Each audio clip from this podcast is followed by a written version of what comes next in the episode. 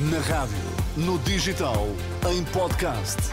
Música para sentir, informação para decidir.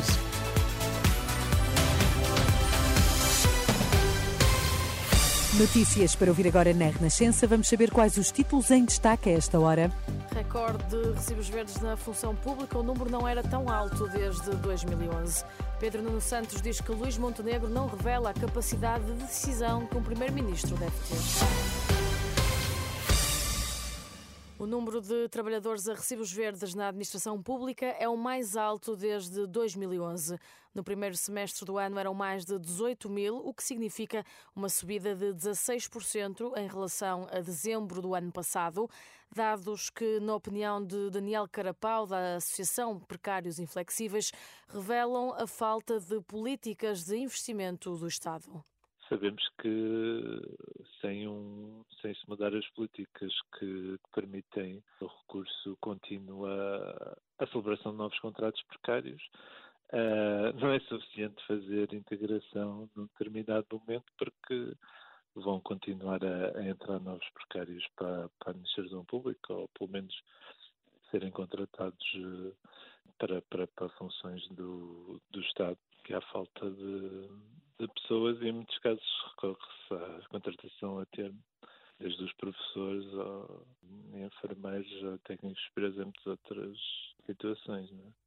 O Boletim Estatístico do Emprego Público revela que os contratos de prestações de serviços no primeiro semestre foram celebrados maioritariamente na modalidade de tarefa. Pedro Nuno Santos acusa Luís Montenegro de ser incapaz de decidir. O novo secretário-geral do PS deixa críticas à atitude do líder do PSD e usa como exemplo a localização do novo aeroporto. Um líder do PSD que não consegue assumir ao que vem o que quer fazer, caso não consiga condições para governar, é um líder do PSD que não consegue assumir, é um líder do PSD que também não consegue decidir. Nem sequer precisa de ir para o governo para nós percebermos que ele não tem capacidade de decisão. É que depois de um acordo com o governo, no qual se comprometeu e negociou uma determinada metodologia para decidirmos a localização do aeroporto, depois da Comissão Técnica Independente ter apresentado as suas conclusões, o que é que o líder do PSD tem para dizer ao país? Bom, faça-se um grupo de trabalho. Ainda não está a governar, mas já mostra a sua incapacidade de decisão.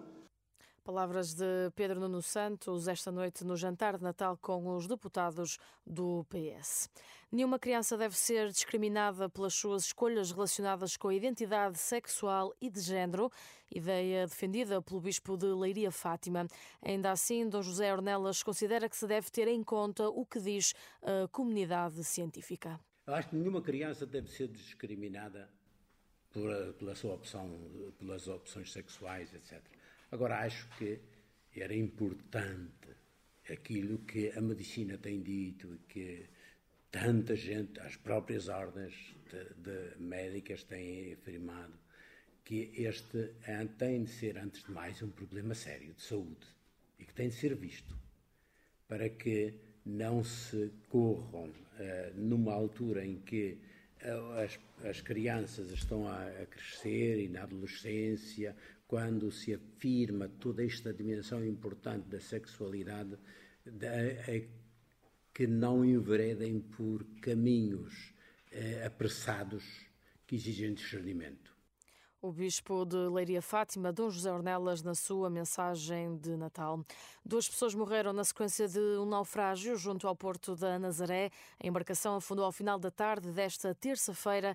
A Marinha confirmou à Renascença que apenas dois dos quatro tripulantes conseguiram chegar à costa com ferimentos ligeiros. Não se conhecem para já as causas do afundamento.